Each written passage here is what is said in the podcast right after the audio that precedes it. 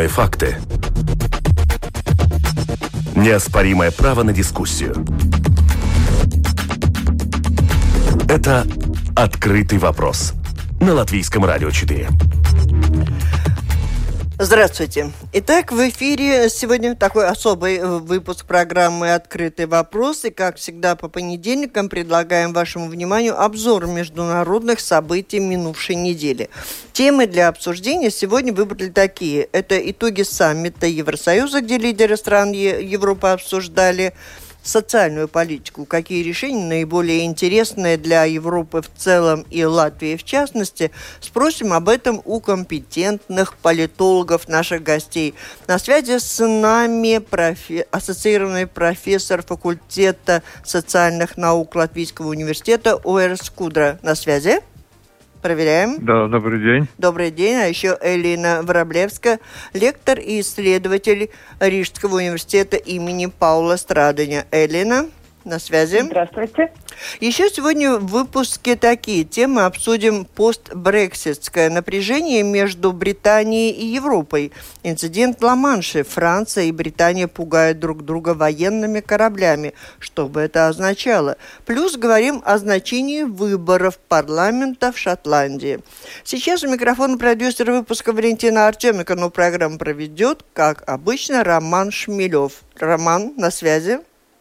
Добрый день, Валентина. Добрый, Добрый день, день да. Эксперты. Добрый день, уважаемые радиослушатели. Я продолжаю. Все, все, я просто, просто объясню еще слушателям, скажу, что э, Роман на связи с нами ведет программу, но телефон, потому что в удаленном режиме находится, соблюдая правила, которые сегодня существуют в нашей стране. И я еще скажу о том, что оператор прямого эфира Кристопс Бредес и слушатели могут присылать свои вопросы в программу, и тут уже из студии я смогу дополнить вопросами от слушателей слушателей этот эфир. А так, эфир в руках. Роман?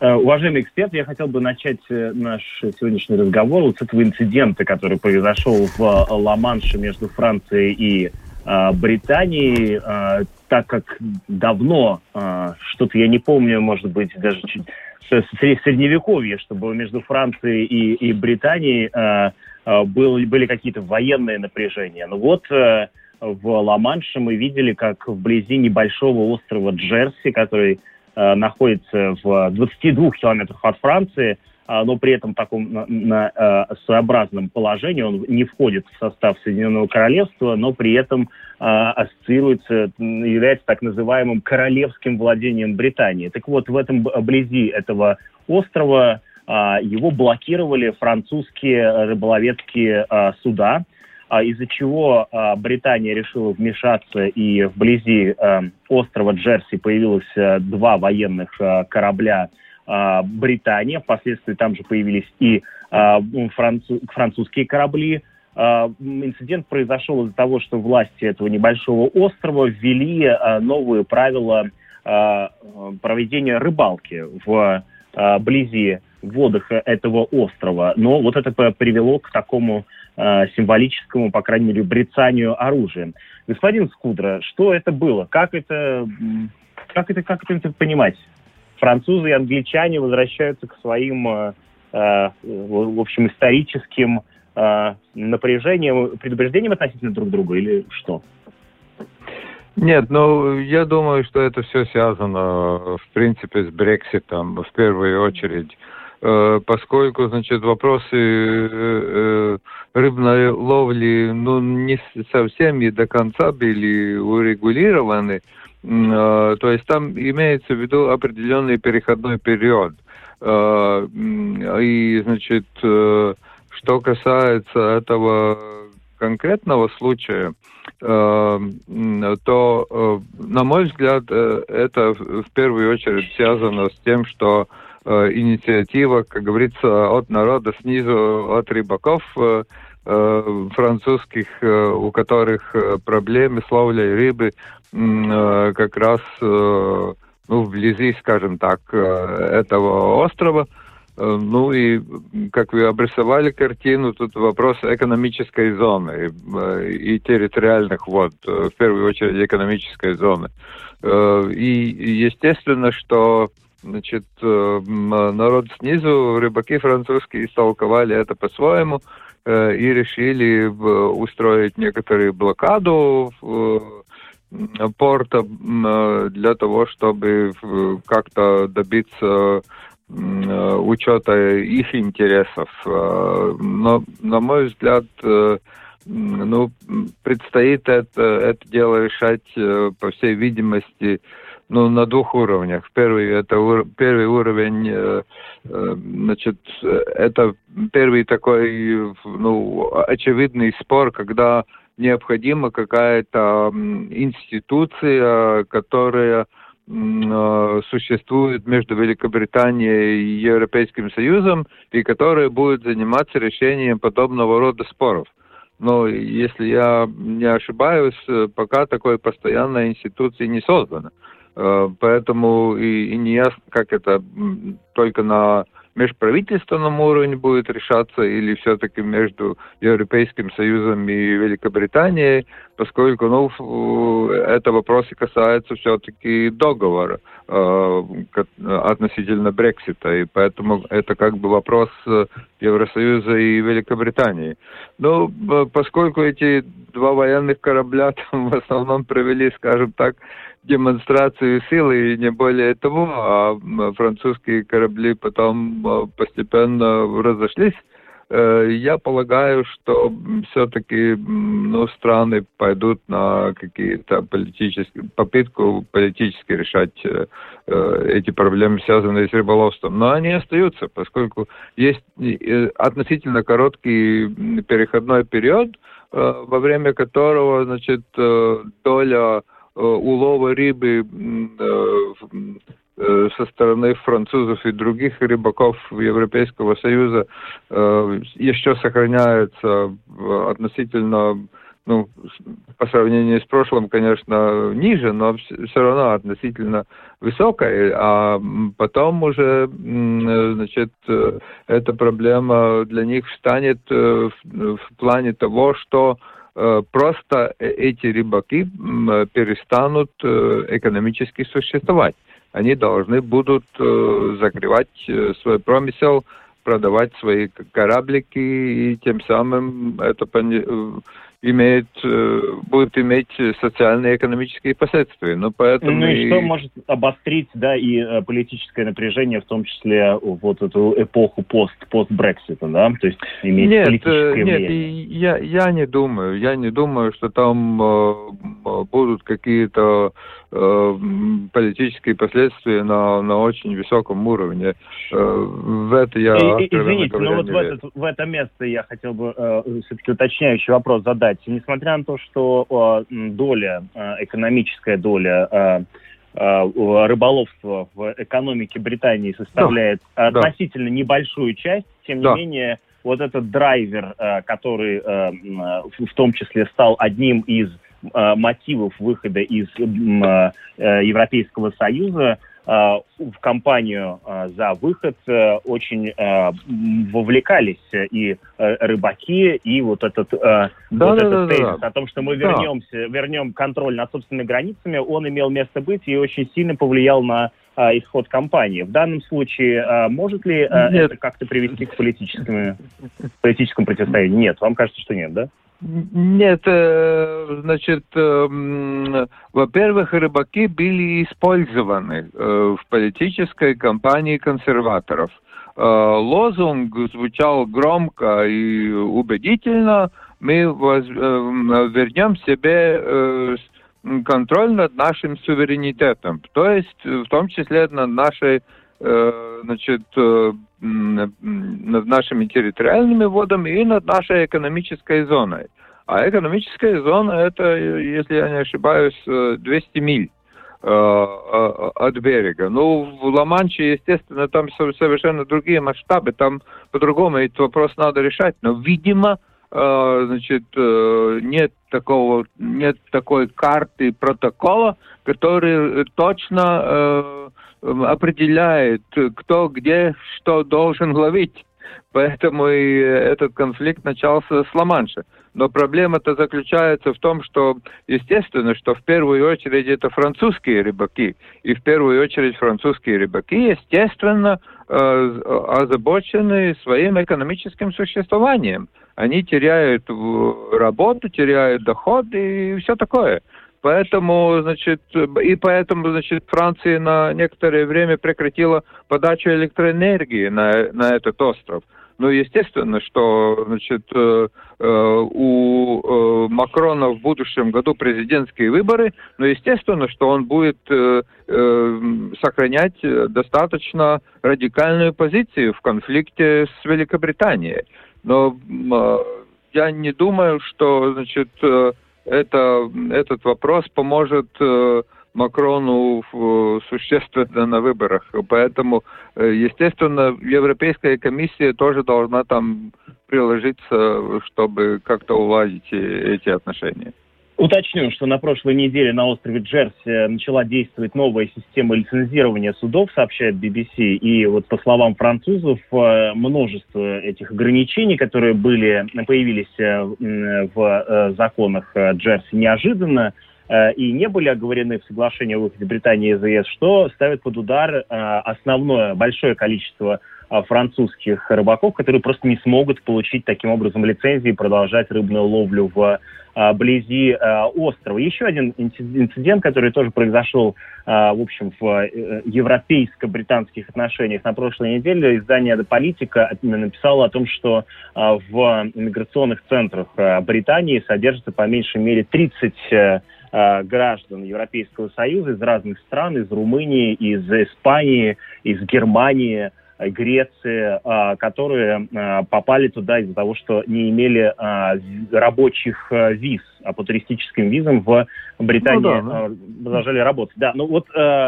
Нелегалы. Такой, Э, нелегала. Да, еще один такой э, инцидент э, в э, европейско-британских отношениях. Госпожа Врублевская, как э, вы оцениваете, что сейчас происходит вот в этом урегулировании отношений между Британией и Европейским Союзом, собственно, после уже состоявшегося выхода Британии?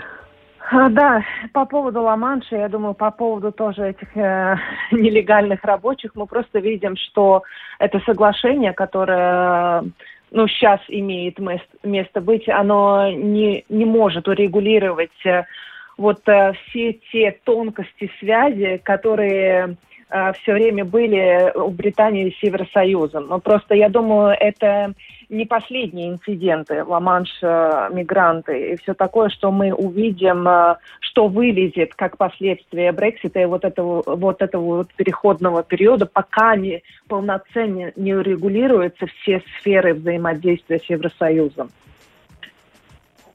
То есть, то есть, по большому счету, где тонко там рвется, и то, о чем мы предупреждали, о том, что между Конечно. Британией и Европой существует множество технических э, вопросов, э, решить которые довольно проблематично, то вот мы видим, э, наблюдаем как раз-таки подтверждение этим опасениям, да? Абсолютно, да, я считаю, да. Угу. Да, господин Скудра, да, есть ли вам что добавить еще к этой теме? Э, значит, э, ну тут, э, конечно, к этой теме необходимо добавить то, что вопросы рыболовства, но они связаны не только вот с Ла-Маншем, но они связаны с другими территориальными водами. И там, э, по всей видимости, э, я склонен все-таки считать, что вот э, вы упомянули там насчет регистрации судов и так далее. То есть можно, видимо, с большой долей вероятности сказать, что французские корабли были зарегистрированы в этом порту и, значит, э, потеряли вот эту регистрацию, э, поскольку это все-таки британская территория э, по международному праву. И, значит, из-за этого тоже возник, то есть их используя юридический инструмент, их отстранили от рыбной ловли. Но что касается других регионов, там такого рода юридические инструменты действовать не будут.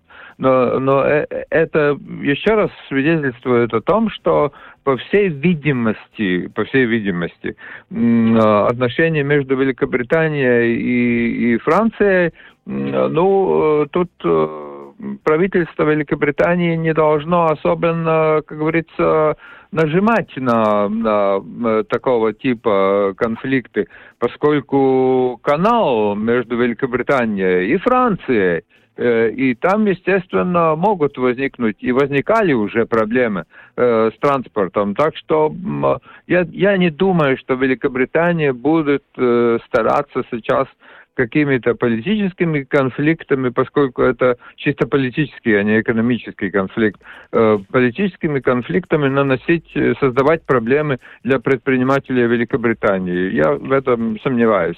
Но ну, что ж, такое да, следить возможно. За за, за развитием событий и за прочими инцидентами, которые вот в постбрекситовскую эпоху возникают между Европой и а, Соединенным Королевством. А, на прошлой неделе прошли местные выборы и в Шотландии.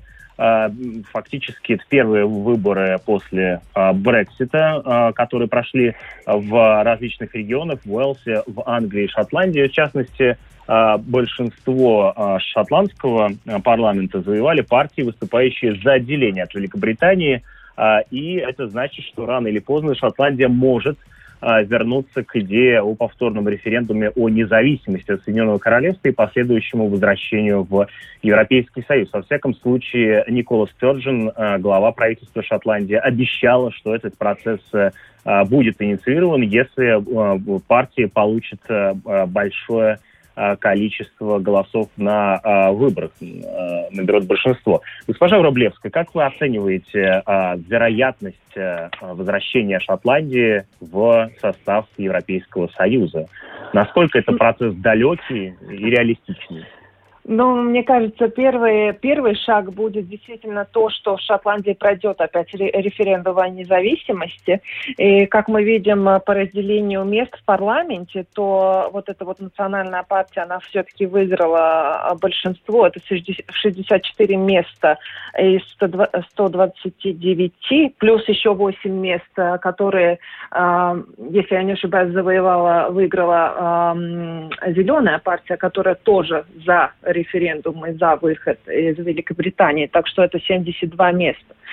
А, то, что люди сейчас уже во время а, выборов проголосовали за эту партию, у которой помимо COVID-19 э, и борьбы э, значит, э, с пандемией, конечно, главным лозунгом э, вот был референдум о, о выходе из Великобритании. То, что люди уже проголосовали за эту партию, это, конечно, уже очень, очень такой э, довольно четкий сигнал о том, что, что простой народ хочет э, и каково его настроение. Если мы, мы, э, мы говорим э, чуть-чуть о, о прошлом, что в 2014 году когда проходил последний референдум а, о том, остаться ли Шотландии а, в составе Великобритании, 55% проголосовало за то, чтобы остаться в Великобритании. Но а, в, референ, в референдуме за а, выход Евро, из Евросоюза 62% а, шотландского народа проголосовало против.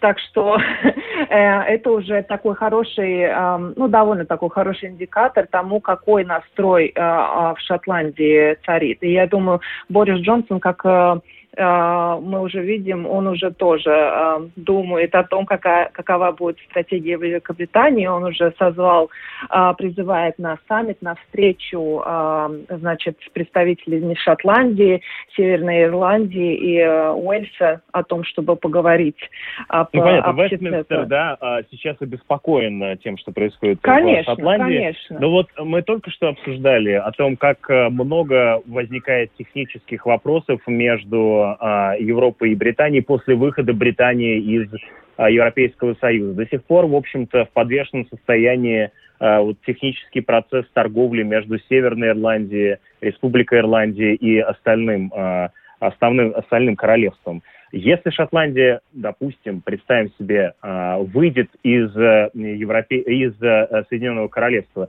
это же будет очень технически сложно осуществить. Э, захотят ли шотландцы вообще связываться с этой историей и в это дело, что называется, играть? Я думаю, с одной стороны, если мы опять в долгосрочие смотрим, только я не думаю, что шотландцам, в принципе, это выгодно. Быть э, сейчас каким-то отдельным таким островом.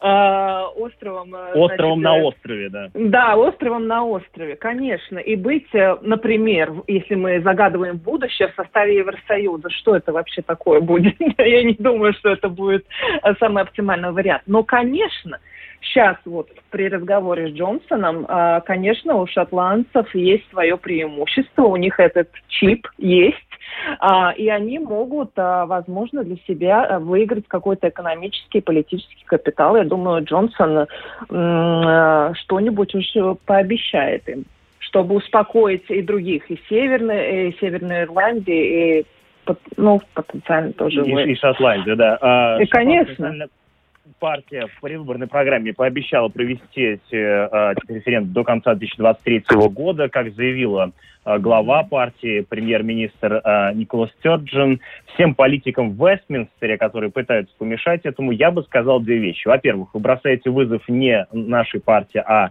вызов демократической воле народа Шотландии. Во-вторых, у вас ничего не получится, потому что будущее Шотландии определяет только народ Шотландии. Господин э, Скудра, очень коротко прошу вас ответить. Э, да. Реалистичен ли выход Шотландии из э, Соединенного Королевства, либо нет? Вот там как сейчас видится в 2021 году. Э, выход э, э, будет решаться правовым путем. То есть это означает, что между Лондоном и Эдинбургом должна быть достигнуто э, соглашение о юридической процедуре проведения такого референдума. Пока что Джонсон сказал ясно и четко, референдума не будет, он прошел в 2014 году, и э, он прошел э, в смысле поколенческого решения. То есть поколение это значит э, где-то еще через лет 25 Понятно. В общем, 25 лет э, этот вопрос... Э, да, ну это ясно, что, значит, э, ну никаких военных действий, никаких других таких радикальных экстремистских действий, естественно, со стороны э, шотландцев э, или национальной партии не будет. Естественно, что э, решение будет э, э, э, найдено юридическим путем. Но единственный юридический путь – это э, повторный референдум референдум. И, скорее всего, э, о таком референдуме речь пойдет, если пойдет, то э, через несколько лет. Понятно. В общем, э, эта история долгая, да, к ней мы тоже вернемся. Да, и сейчас позволю прервать. Да, угу. Интересный разговор. У нас впереди еще очень интересная тема.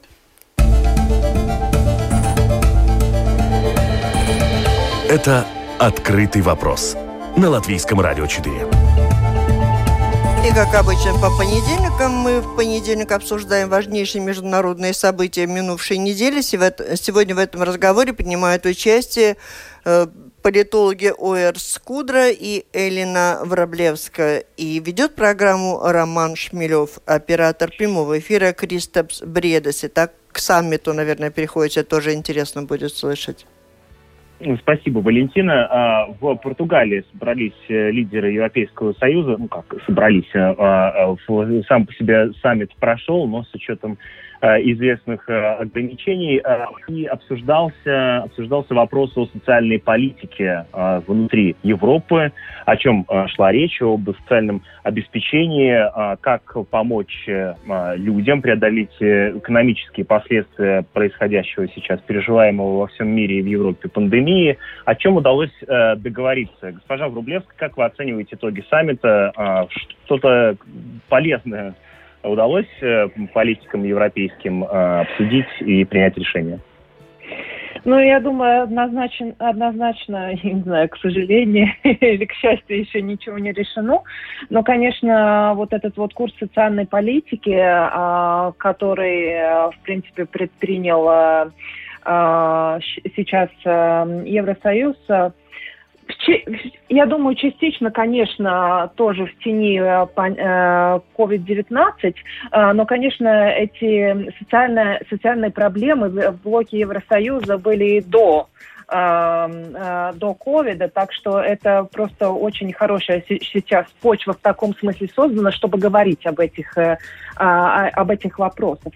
Э, ну, конечно, я думаю, с точки позиции Латвии, я думаю, мы были бы довольно рады какой-то социальной политики, вот э, э, снижению безработицы и так далее, и, тому подобным механизмам, которые очень помогли нам, помогли бы нам.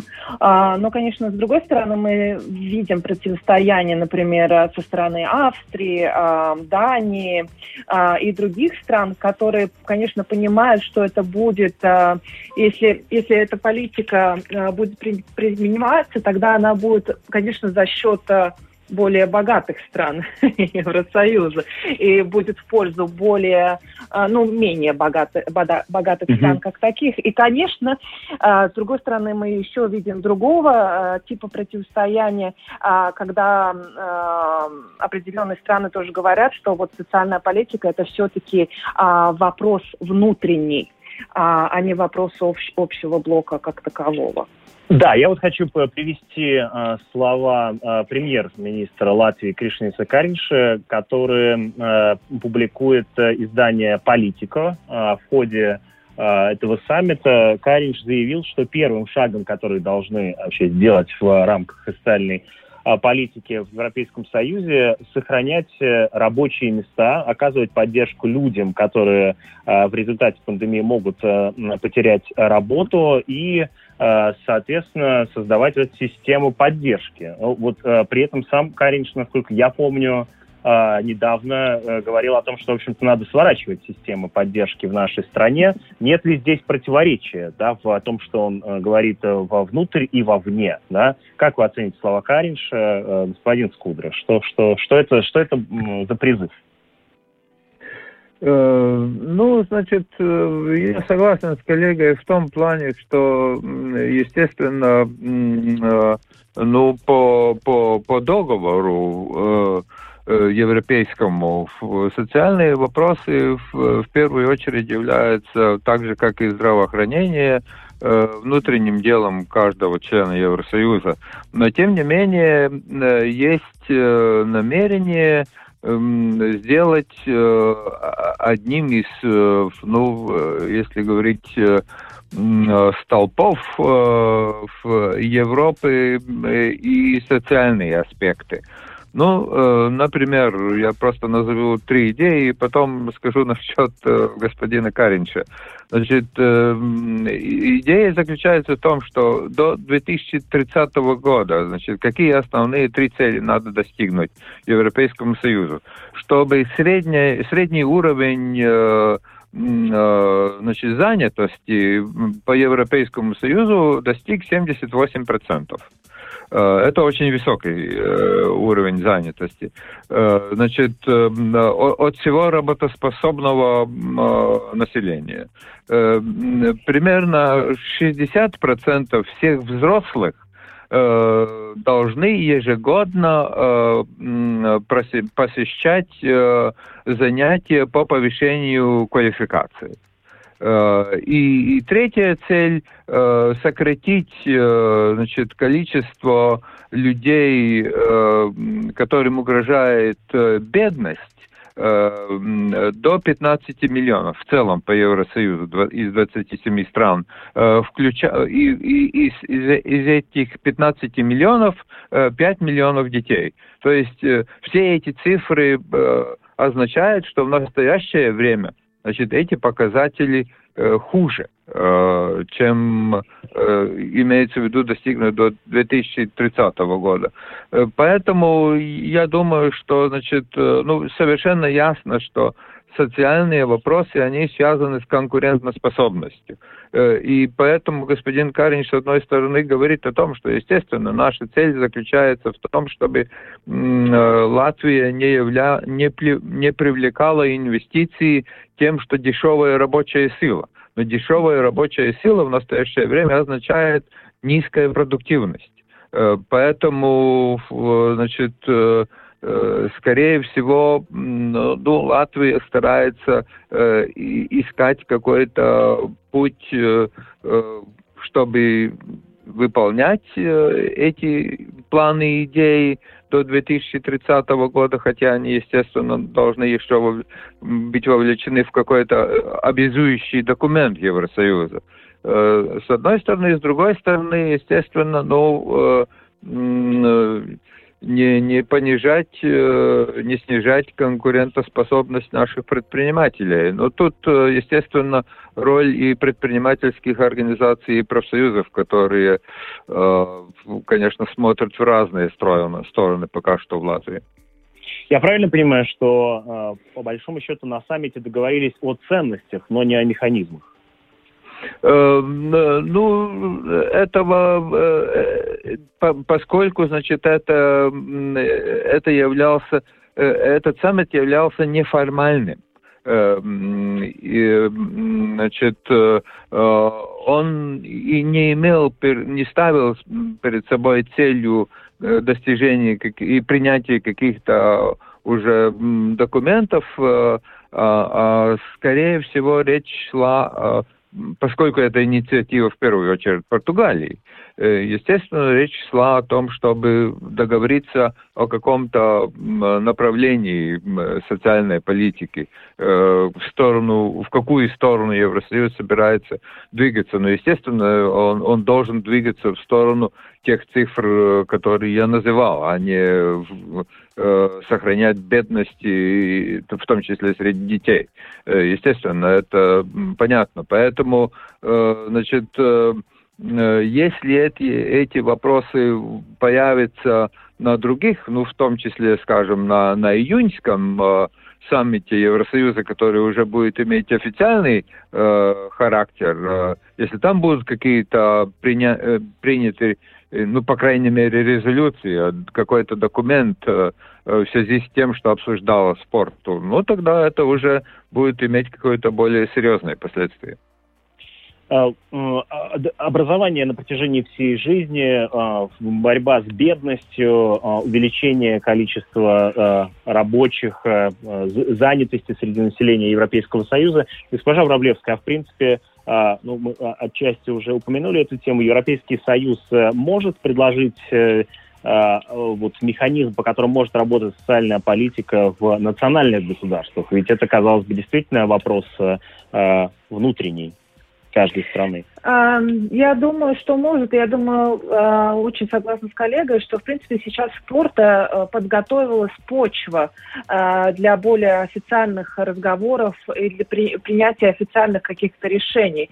Но я думаю, что ну, в кармане Евросоюза те же самые механизмы, что и в других, может быть, каких-то областях. Это поддержка в первую, э, в первую, в первую очередь э, каких каких-то финансов, поддержка в виде финансов, э, э, в виде выработки каких-то общих программ. Так что я думаю, что мне еще, конечно, приходит в голову, что, а, ну, я не знаю, может быть, я спекулирую сейчас тоже, что это, конечно, такой маленький, небольшой шаг, может быть, тоже все-таки в сторону федерализации и большей интеграции, потому что вот будет еще, а, еще одна область, в которой у Евросоюза появится а, как бы общая а, политика, более такая определенная. Интересно, господин Скудра, как вам кажется, есть ли здесь э, вот эти симптомы или признаки того, что федерализация э, продолжается? Эм, ну, я бы сказал так, что э, значит, в сторону федерализации это, э, это может э, и, и неизбежно должно пойти, поскольку это касается социальных прав прав, которые связаны с занятостью, социальным обеспечением, пенси, пенсионное обеспечение и так далее. Но еще можно отметить, что вот Европейская комиссия 4 э, марта уже э, значит, э, презентовала план действий в связанные с социальными правами в Европейском Союзе. Так что, значит, в этом плане, скажем так, это можно называть ну, если употребить Э, официальной терминологии это касается вопроса социальной э, интегрированности или э, консистенции э, Европейского Союза, чтобы э, не было так, что есть э, страны окраины э, вроде балканских стран, где бедность относительно высокая по сравнению с западноевропейскими странами и занятость тоже ниже уровнем и, естественно, как последствие конкурентоспособности и производительность труда. Так что, значит, э, если смотреть с точки зрения того, как обеспечить, как, какие процессы должны обеспечить достижение этой социальной одно, более высокого социального однообразия и, и повышения уровня жизни, то естественно, что в одиночку э, э, э, страны Евросоюза не могут достичь более высокого уровня социального обеспечения по Евросоюзу в целом. Тут без единой политики никак не обойтись. В этом смысле это, естественно, созвучно с идеей интеграции, но э, означает более глубокая интеграция, социально-экономическая. Но означает ли это федерализацию, в этом я очень сомневаюсь. Но, по крайней мере, в, в ближайшие пять лет я не вижу такой перспективы. Спасибо вам большое за участие в а, сегодняшнем а, выпуске. Вместе с нами на связи были а, Оэр Скудрас, ассоциированный профессор факультета социальных наук Латвийского университета и лектор и исследователь Рижского университета имени Паула Страдани Элина Враблевская. Вот по телефонной связи а, со студией был Роман Шмелев и Валентина Артеменко, продюсер а, программы вместе с нами на связи. Спасибо большое, уважаемые радиослушатели, за то, что провели это время вместе с нами. Оставайтесь в эфире Латвийского радио 4 и э, дальше.